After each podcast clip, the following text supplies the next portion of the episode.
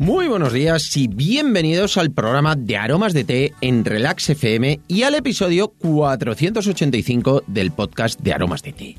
En este podcast, en este programa, hablamos de un montón de curiosidades, beneficios y ventajas de tomar tés, cafés e infusiones de una u otra manera, pero siempre rica y saludable.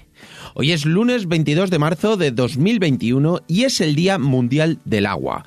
Por eso le vamos a dedicar este programa, ya que, bueno, pues es un día muy, muy especial. Se celebra desde el 22 de marzo de 1993 con el principal objetivo de concienciarnos acerca de la importancia del agua en nuestro planeta, en nuestras vidas, para todo lo que es vida, el agua es imprescindible. Entonces, pues bueno, este día se, se celebra sobre todo para concienciar del uso que podemos hacer de él, de cómo tenemos que mantenerlo, qué podemos hacer para que no tengamos esa escasez de agua que en muchísimos sitios del planeta la hay. Eh, la verdad es que aquí también hemos tenido momentos en los cuales ha habido más escasez y todo lo que hagamos para reducir el consumo, saberlo, saberlo utilizar, que es lo más importante, siempre va a venir bien. Es por ello por lo que vamos a hablar hoy de cuáles son las mejores aguas que podemos utilizar para hacer eh, nuestras infusiones, para hacer los cafés, para utilizar. Es muy, muy importante eh, saber que cada agua es totalmente distinta y, bueno, realmente hay para muchísimas cosas que es muy importante saber elegir cuál es la correcta, cuál es la mejor, desde cocer legumbres, algunos guisos, por supuesto hacer el té, las infusiones, el café. Vamos a notar diferencias en los sabores y es muy, muy importante saber qué es lo que tenemos que hacer además de elegir el mejor agua posible, también es importante esos consejos que te voy a dar para, bueno, mm, qué es lo que debes hacer, qué es lo que debes seguir para poder disfrutar de una buena infusión y no notar esos matices que hay veces que decimos, ay, esto es del agua. Bueno, pues hoy vamos a ver cómo. Si quieres saber qué agua debes tomar y cómo tratarla para conseguir la mejor infusión, continúa escuchando y lo descubrirás.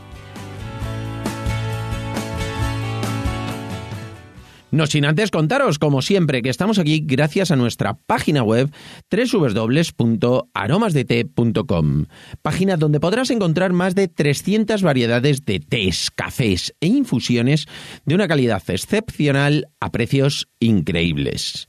Muchos de ellos son ecológicos y todos naturales. Servimos en 24 horas, no tenemos pedido mínimo y todos los portes son gratis para los pedidos de más de 20 euros. Y ahora sí, vamos derechos al grano. Hoy realmente nos vamos a tirar al agua, que es muy, muy importante. Como ya sabéis, los lunes son días de preguntas y respuestas.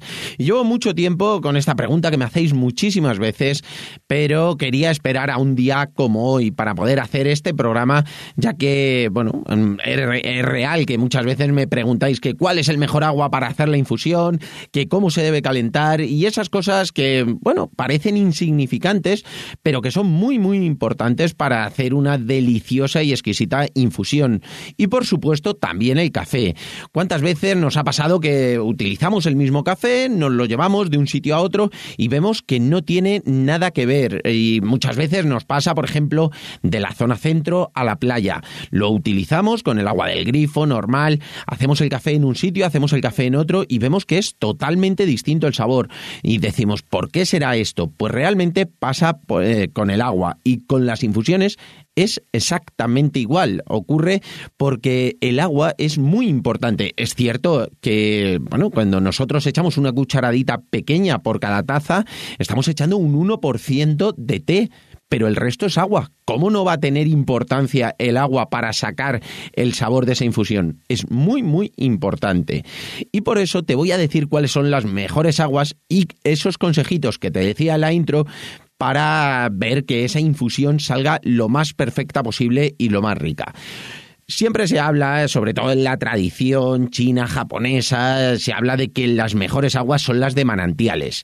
Bueno, realmente nosotros no podemos conseguir siempre el agua de manantial, además siempre se busca cuando estamos hablando de aguas para hacer infusión, para beber, para eh, tomar normalmente o incluso para hacer algunos guisos, por ejemplo lo de cocer las legumbres que os comentaba, cuando hablamos de esas aguas de manantial, Hablamos de altas montañas o medias por lo menos, en las cuales el agua es muy muy pura, que sea baja en minerales. Para saberlo, pues eh, primero, evidentemente con el sabor, cuando estamos muy acostumbrados a tomar aguas, lo notamos, pero además, por ejemplo, un agua de manantial se nota muchísimo si deja residuos sólidos. Residuos sólidos es simplemente cuando cogemos el agua de un manantial, cuando cogemos el agua, incluso hay en sitios que hasta del grifo, lo dejamos reposar en una botella, normalmente a mí me gusta personalmente de cristal, lo dejamos reposar durante pues 24 48 horas y vemos que sedimenta, que deja unos residuos sólidos abajo o incluso que deja cales en lo que es la, la propia jarra, en la propia botella. Bueno, pues realmente ese agua suele ser un agua dura, por lo que mejor es evitarlo. Es muchísimo mejor utilizar aguas de mineralización débil, que por ejemplo eso nos lo marca siempre en las aguas embotelladas eso suele darse en las aguas de manantial, pero siempre suelen ser aguas de manantial de montaña, de sitios que el agua es muy, muy pura y bueno, pues la verdad es que es súper rica y yo he probado hacer infusiones con aguas así muy especiales y la verdad es que son buenísimas. No es lo mismo un agua de un manantial que cuando estamos hablando en algunos sitios aguas de pozos y demás, las cuales es mejor que reviséis a ver si tienen cales, que es una forma muy sencilla de, de bueno, pues en la misma jarra, en la misma tetera, en el hervidor de agua. Podéis notar si deja esos residuos sólidos, esa sedimentación. Y bueno, pues ya sabéis que no es el mejor agua para utilizar. Cuando estéis utilizando un agua que sea buena, que puede ser de las embotelladas, de mineralización débil, eh, bueno, pues vais a notar que no deja prácticamente sedimentos, no deja esas cales. Y bueno, pues tanto como para infusiones como para todos los minerales, realmente nosotros ya los adquirimos eh, por las frutas, las verduras, por los tés, el té le aporta esos minerales, pero no es, no es recomendable tomarlos eh, con el agua, es decir, no es bueno para beber nuestro agua del día a día, es mejor que tenga la mineralización lo más débil posible, es decir, que tenga los menos minerales posibles, ya que en los alimentos nosotros los vamos a tomar, es igual que para las plantas, siempre se recomienda que no tenga muchísimos minerales porque, bueno, luego nosotros se lo podemos aportar con esos abonos, con esos eh, suplementos que le podemos aportar a las plantas y nosotros lo tenemos con los alimentos. Entonces no necesitamos ese punto de, los minerales en el agua, aparte de que adulteran muchísimo el sabor. Otra opción también buenísima, además del agua embotellada, el de, el de manantial, pues cuando consigáis un agua de manantial bueno, pues ya sabéis, cogéis una o dos botellas y las tenéis para una temporada, pero eso ya sabéis que no puede conseguirse siempre.